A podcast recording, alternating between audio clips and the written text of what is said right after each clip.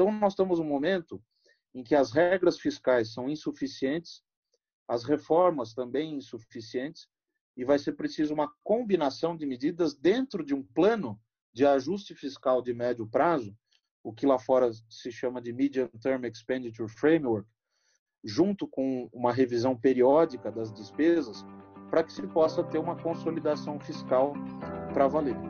Seja bem-vindo ao Talking Law and Economics, um podcast do GED, Grupo de Estudos em Direito e Economia da UNB e DP, que busca fomentar a discussão sobre temáticas do direito por uma perspectiva econômica. Eu sou Fernanda Opperman, graduanda em Direito pela Universidade de Brasília.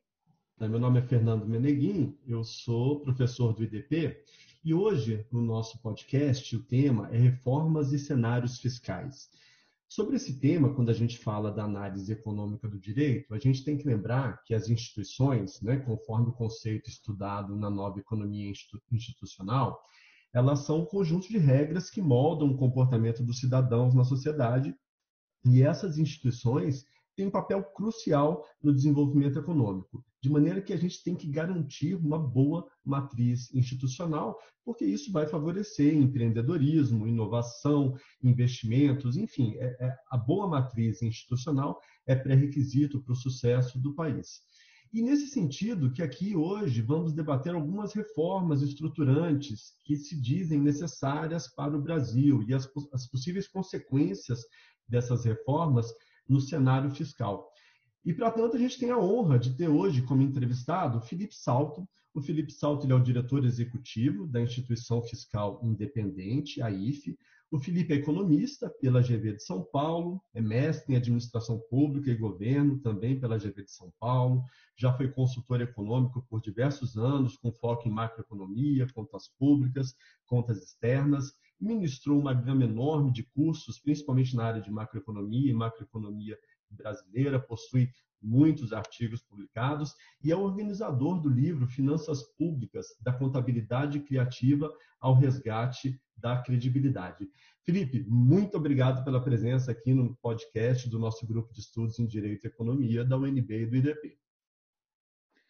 Fernando, quero agradecer pelo convite, cumprimentar também a Fernanda e dizer que é um prazer estar aqui com vocês para discutir conjuntura econômica, fiscal, e os desafios que vêm aí pela frente e a importância das reformas estruturais para que o Brasil possa recuperar o crescimento econômico. Legal, Felipe, muito obrigada. E realmente, avançar em reformas estruturais é importante para controlar as despesas, tornar mais racional a atuação do Estado e, ao final, né, melhora o resultado das contas públicas. Vimos acontecer aí a reforma da Previdência, agora se discute a reforma administrativa e sempre está na pauta a reforma tributária. Como você vê a efetividade dessas reformas na melhoria do quadro fiscal? Olha, essa é uma pergunta importante, porque o quadro fiscal brasileiro hoje é o mais grave que nós já tivemos em toda a história. Porque se você observar a dimensão das crises dos anos 80 e dos anos 90, e mesmo da primeira metade dos anos 2000, elas tinham um componente externo importante.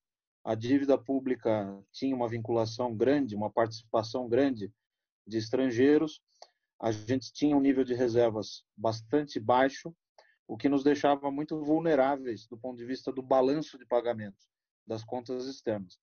Desta vez, o problema central é interno, é de desequilíbrio da dívida pública, déficit primário, que é a receita menos a despesa sem considerar os gastos com juros da dívida, e um desequilíbrio que vai demorar para ser é, sanado uma vez que o déficit, segundo as projeções da instituição fiscal independente, ele deve ficar neste ano em 779,8 bilhões, o déficit do governo central, e a dívida deve alcançar 93,1% do PIB.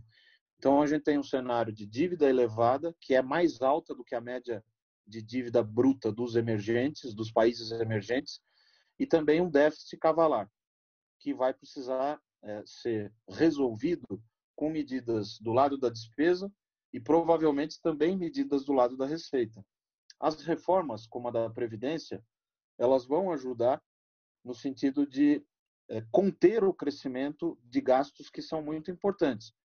O gasto com, só com o INSS, que é a Previdência dos trabalhadores da iniciativa privada representa algo como 9% do PIB e é, tende a ficar estável numa faixa de 9 a 9,5% do PIB ao longo dos próximos anos, em razão da aprovação da reforma. Então, há um efeito fiscal importante, a reforma que foi aprovada no ano passado. Agora, a reforma administrativa, que ajudaria no gasto de pessoal, ela ainda está incompleta, porque você tem uma PEC, uma proposta de emenda à Constituição apresentada, mas ela traz as bases, as diretrizes. O problema do gasto de pessoal, principalmente nos estados e municípios, mas também na União, é que há um crescimento vegetativo difícil de ser impedido se não uh, houver uma alteração importante nas chamadas progressões na carreira. Então, para que vocês tenham ideia, o gasto de pessoal ele cresce de 2,5% a 3% ao ano, sem que nenhum reajuste salarial seja dado. Isso acontece em razão das progressões.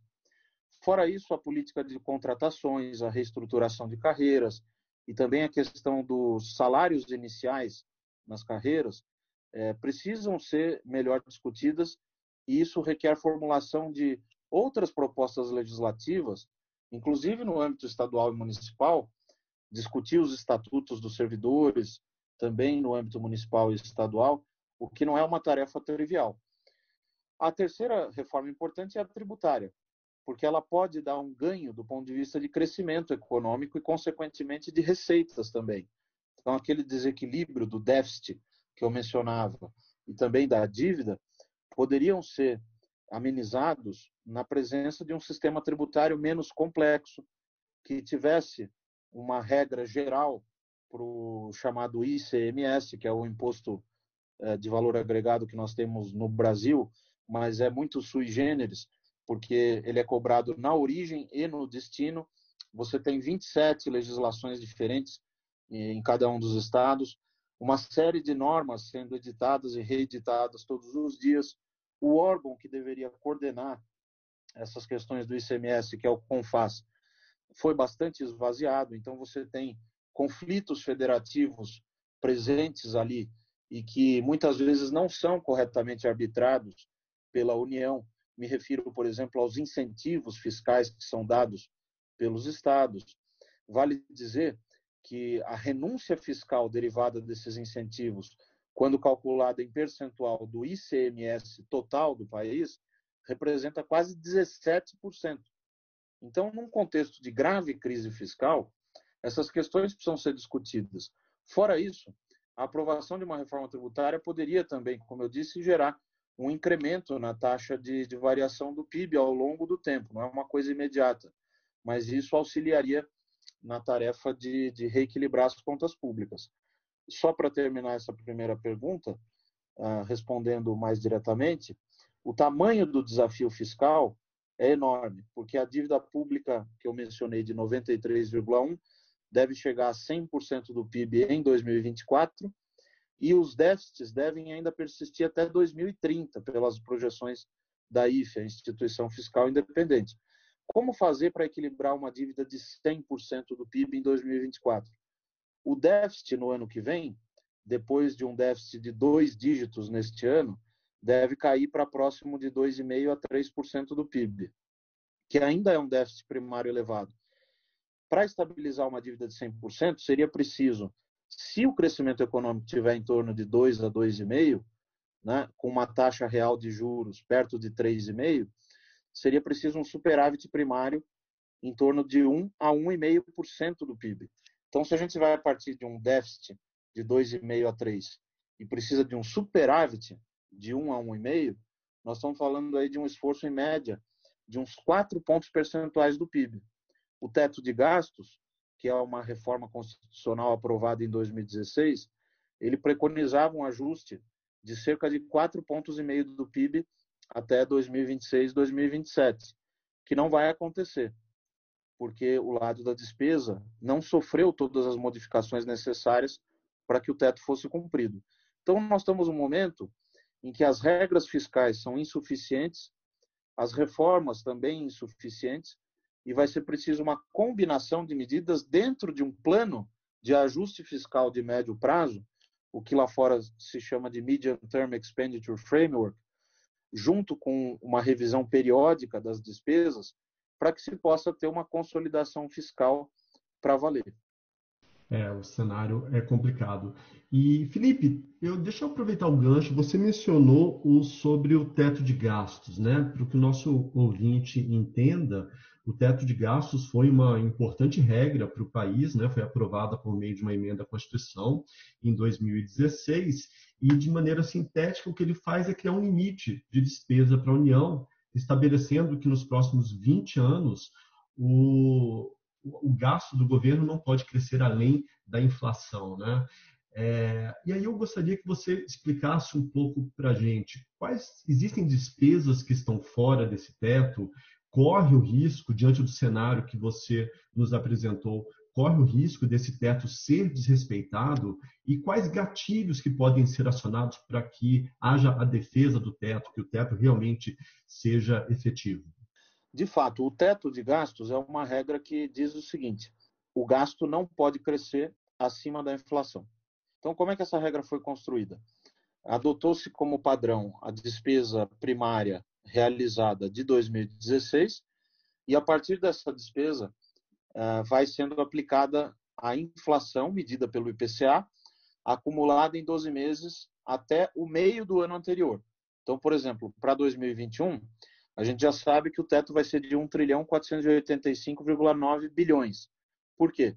Porque é o teto de 2020 corrigido pela inflação de 2,1%, que foi a inflação acumulada em 12 meses até o mês de junho de 2020. A regra tem uma lógica interessante. Qual é a lógica? Olha, a despesa está crescendo muito, cresceu muito nos últimos anos, e é preciso ter um limite.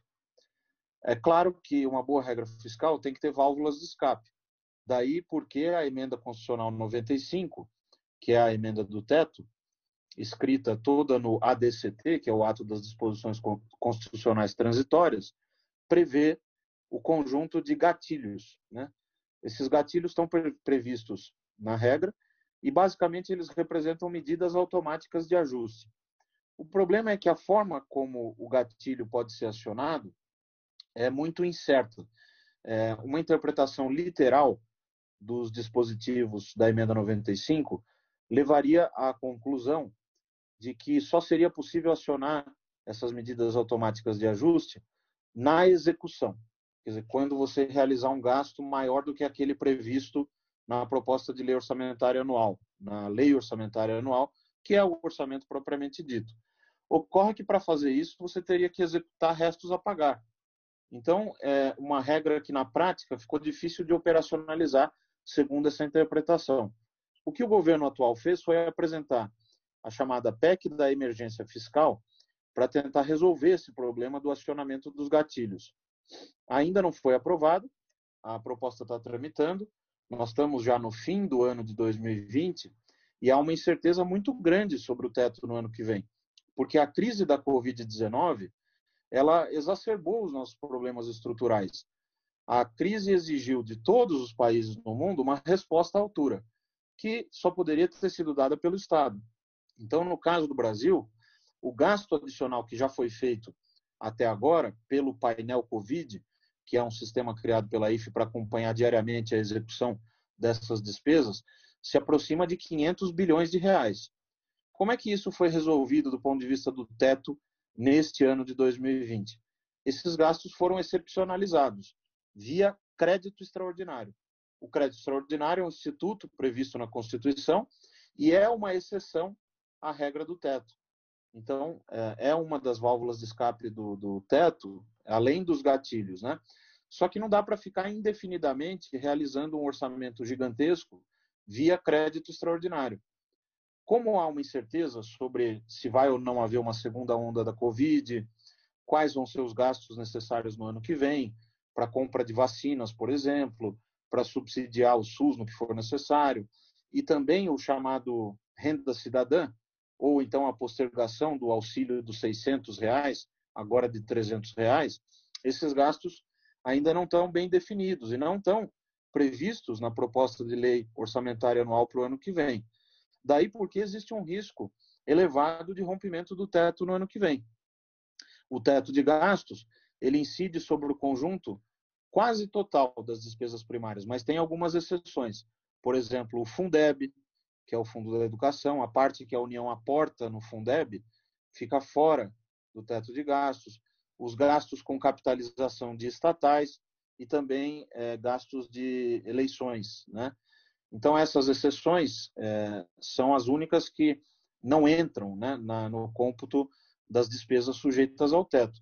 Agora, pelas nossas contas, o que deve acontecer é que a probabilidade de romper o teto é muito alta no ano que vem. Se não for no ano que vem, 2022. Como o teto, pela emenda constitucional, só poderá ser revisto no décimo ano, conforme prevê o artigo 108 do ADCT na emenda constitucional 95, não vai ser possível sustentar a regra original até lá. Então, é, de duas uma, ou bem os gatilhos são viabilizados para que eles exerçam algum ajuste nas despesas, ou então algum ajuste na regra do teto terá que ser feito. O ideal, como nós estamos num cenário político conturbado, ainda mais com a crise da Covid, é que uma solução temporária, via reforço dos gatilhos, é, fosse encontrada para o ano que vem e, eventualmente, para 2022. Mas até agora essa solução não foi implementada. Como eu disse, tem a PEC da emergência fiscal, que ainda está em tramitação, nós já estamos aí no final de novembro, então há pouco tempo para uma tramitação de uma proposta tão complexa, e pelas contas da IFE, a despesa discricionária não tem mais muito espaço para ser cortada, porque o, o corte de despesas que não pessoal, previdência e outras obrigatórias, ele acaba recaindo na discricionária. Só que existe um mínimo necessário para o funcionamento da máquina e de certas políticas públicas, que é de algo como 100 bilhões de reais. A despesa projetada pela IFE discricionária para o ano que vem é de 112,7.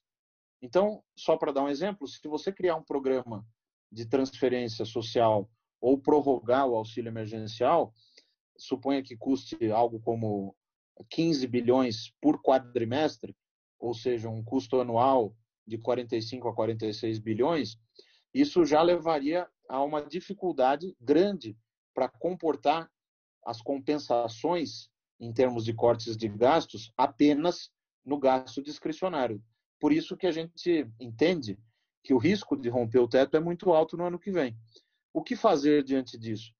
O, cabe ao Poder Executivo anunciar um plano fiscal.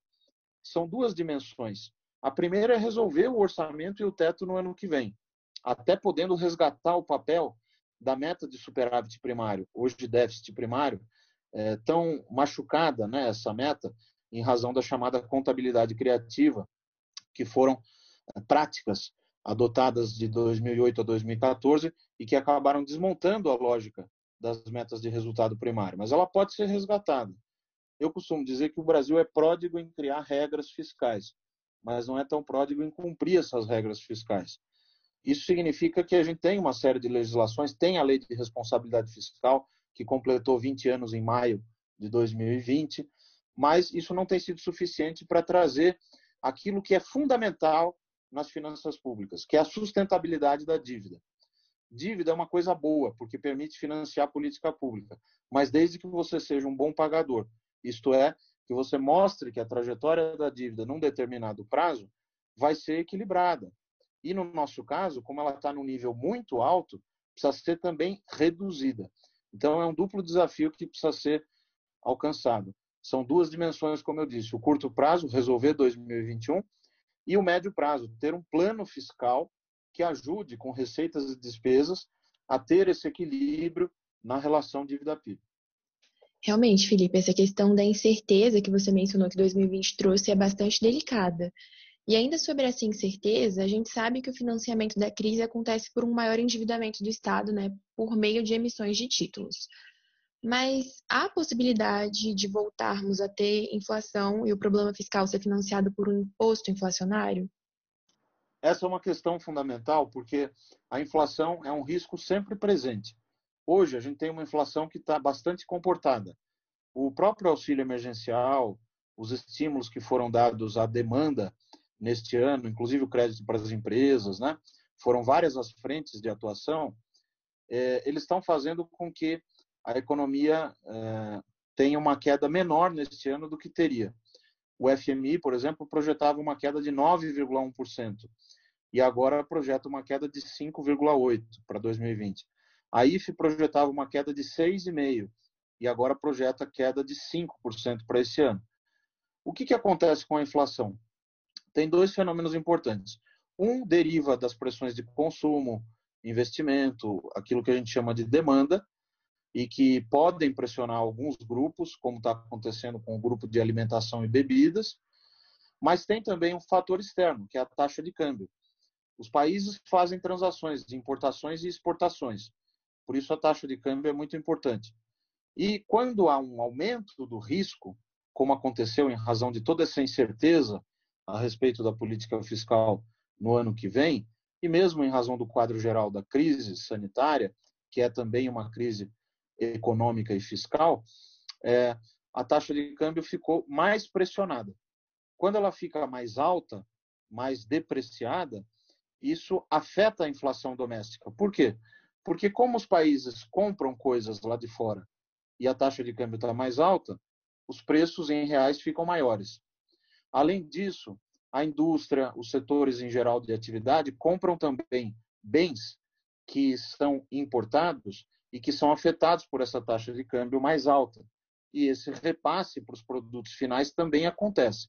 Então, quando a gente olha o gráfico da inflação medida pelo IPCA, por exemplo, aberto em produtos comercializáveis, que são aqueles afetados diretamente pelo, pela taxa de câmbio. E dos não comercializáveis, é interessante porque o grupo dos comercializáveis, de fato, está pressionado. Você tem uma inflação aumentando. Mas o grupo dos não comercializáveis ainda está com uma inflação bastante contida. Né? Então, no cômputo geral, quanto vai ficar o IPCA nesse ano? Provavelmente em torno de 3%. Ano que vem também, um pouco acima de 3%. Existe o risco disso ficar maior, de a gente ter uma inflação mais é, preocupante, que exija até aumento de juros? Existe. Mas hoje eu não vejo esse risco vindo tanto de pressões de demanda, da recuperação da atividade, mas sim do risco externo. Porque se o governo não faz a lição de casa no campo fiscal, isso vai ser precificado pelos agentes econômicos, pelos financiadores da dívida, pelo mercado, se preferir, e ao precificar isso, a dívida fica mais cara, fica mais difícil de financiar, a dívida cresce mais e essa ameaça pode afetar os índices de inflação. Então, é, o risco é esse. Agora, nesse momento, a inflação está controlada. Então, o que, que precisa ser feito? Ter uma clareza a respeito do quadro fiscal e tem que ter sinalizações concretas. Por exemplo, se os gatilhos do teto vão ser acionados, tem que mostrar como, quanto, qual vai ser o comprometimento do orçamento, qual vai ser o prazo. E também é, as despesas novas têm que ser controladas. Claro que uma despesa social provavelmente será necessária no ano que vem, que você vai ter um contingente de pessoas sem emprego, os chamados desocupados, muito grande. É, Para dar um número, a ocupação neste ano vai terminar o ano caindo perto de 9%. Pessoas ocupadas vão estar menores, o número dessas pessoas, em 9% e no ano que vem é um crescimento de no máximo 2%. Então você não vai recuperar o tombo no mercado de trabalho que se observou ao longo dessa crise profunda e que já vinha a economia numa recuperação incipiente até 2019, mas muito frágil, né? Então essa precariedade do mercado de trabalho vai precisar ser de alguma forma contemplada numa eventual ajuda, né? É, uma transferência social ou mesmo uma complementação do Bolsa Família. O que, que é fundamental? Que isso seja feito de maneira fiscalmente responsável. Precisa controlar as pressões por outros tipos de gastos, precisa fazer o ajuste nas despesas que são supérfluas, rever os chamados gastos tributários, que são as renúncias de receitas derivadas de programas que vão sendo repetidos ano a ano e que não são avaliados. Então, há uma longa agenda que precisa ser atacada sem prejuízo de que se faça esse combate à crise, que pode acabar tendo que continuar no ano que vem, mas a responsabilidade fiscal é uma premissa fundamental. Escapar dela é o que poderia, em última análise, gerar um risco efetivo de pressão inflacionária. Excelente explicação, Felipe. É, e pela sua fala, né, a gente vê como que é fundamental a atuação do governo nesse instante, né? Então, a gente tem que ver para que lado que o governo vai caminhar. E aí, eu faço uma última pergunta, a gente já está chegando perto do fim, mas sabemos né, que a agenda legislativa é extremamente complexa, não é trivial aprovar reformas no Congresso Nacional. E aí eu pergunto sobre o seu ponto de vista, né? Você vivenciando ali o Congresso Nacional, vale a pena gastar muito esforço para se modificar o sistema tributário, uma vez que os entes da federação não conseguem chegar num acordo facilmente? Ou era melhor, em vez de, de gastar esse esforço para a reforma tributária, pensar em realmente esforços do lado da despesa? É, essa é uma questão difícil de responder porque envolve a, é, a política, né? E são vários atores. A gente tem um campo de batalha que é o campo federativo, então as grandes cidades, os estados que têm bastante arrecadação própria, ficam preocupados com uma mudança radical no sistema tributário, como seria a da adoção do chamado é, IBS, né, que seria um imposto de valor adicionado em nível nacional. Então, existe esse campo de batalha que é importante, e tem o outro, que é dos setores. Setor de serviços, por exemplo, que advoga que uma adoção de um imposto como esse, do IBS, aumentaria a carga tributária naquele setor. Então, são é, propostas é, difíceis de avançar, mas importantes. O que normalmente acontece nas democracias consolidadas é um avanço incremental. Né? Você vai modificando as coisas pouco a pouco. Veja o caso da Previdência. O governo Fernando Henrique fez mudanças com o fator previdenciário, não conseguiu aprovar a idade mínima por um voto no plenário. Depois, o governo Lula e o governo Dilma fizeram o FUNPRESP para os servidores públicos, que vai ser uma medida importante para equilibrar atuarialmente a previdência dos servidores. E agora, o governo Temer e depois o, o atual governo também avançaram numa proposta mais ambiciosa, que fixa uma idade mínima para todos, que fixa regras que envolvem também os servidores públicos. Então a gente vai avançando nos temas à medida que eles vão amadurecendo. O problema é que a agenda está interditada. Você tem muitos temas que são de curtíssimo prazo. Por exemplo, agora no final do ano, nós estamos sem as diretrizes orçamentárias aprovadas, o chamado PLDO. Há uma, uma questão levantada pelo TCU a respeito da meta de resultado primário, na forma como ela foi colocada no, na, na PLDO. Você tem a questão do teto de gastos, que nós já comentamos. Tem o orçamento, que também não foi aprovado, já que a LDO também não foi. E tem a questão dos gastos novos, né, para o ano que vem, que também não está ainda explicada de uma maneira transparente como é que vai ser financiada no ano que vem, qual vai ser a dimensão desses gastos. Então, tudo isso e mais as propostas que já vinham tramitando, como a PEC 45 da reforma tributária, a PEC 110 é, na, no Senado, que também trata do mesmo tema, e a PEC da reforma administrativa. Então, discutir a reforma tributária em meio a essa, a essa situação tão complicada politicamente, e de agenda interditada e pouco definida, e aí o executivo tem um papel fundamental, porque se você observar nos momentos de inflexão da história, o executivo é que lidera as coisas, né? O poder público e a política, o poder político estão muito concentrados na presidência. Então tem que ter uma agenda e um direcionamento. O Congresso não é função principal do Congresso o zelo pelo equilíbrio macrofiscal. Essa função é do executivo. Quando as metas de primário foram adotadas em 1999, isso foi fruto de um acordo com o FMI liderado pelo ministro da Fazenda da época, o ministro Pedro Malan, e as coisas foram avançando. Depois de um ano, aprovou-se a Lei de Responsabilidade Fiscal, que consagrou toda essa lógica, e nós tivemos uma década de redução da relação de dívida líquida sobre o PIB. Então, nós estamos num outro momento agora que vai exigir esse tipo de atuação e que é, ainda não está acontecendo. A reforma tributária, nesse contexto, vai ser difícil de avançar numa proporção tão ambiciosa como é a das duas PECs que eu mencionei. Seria importante para o crescimento, mas tem todas as questões é, que eu, é, dentro dessa dimensão da, da batalha no campo federativo e da, da batalha nos setores né, de atividade, que também não está resolvida. Então, uma alternativa a isso seria você avançar com legislações infraconstitucionais, menos ambiciosas, para ir reformando o sistema, que é a linha, por exemplo, do ex-secretário da Receita Federal, Everardo Maciel. Agora, é muito um, uma questão que depende do ambiente, do ambiente político, do Congresso, da liderança do Executivo, que são questões ainda em aberto. Né? Então, o que eu penso é que a reforma tributária, adotando-se um IVA nacional ou um IVA dual, né? um IVA no âmbito federal e outro no âmbito dos estados e municípios, se tiver uma boa transição, se conseguir azeitar bem todas as questões que envolvem as grandes cidades e os estados, pode ser uma saída.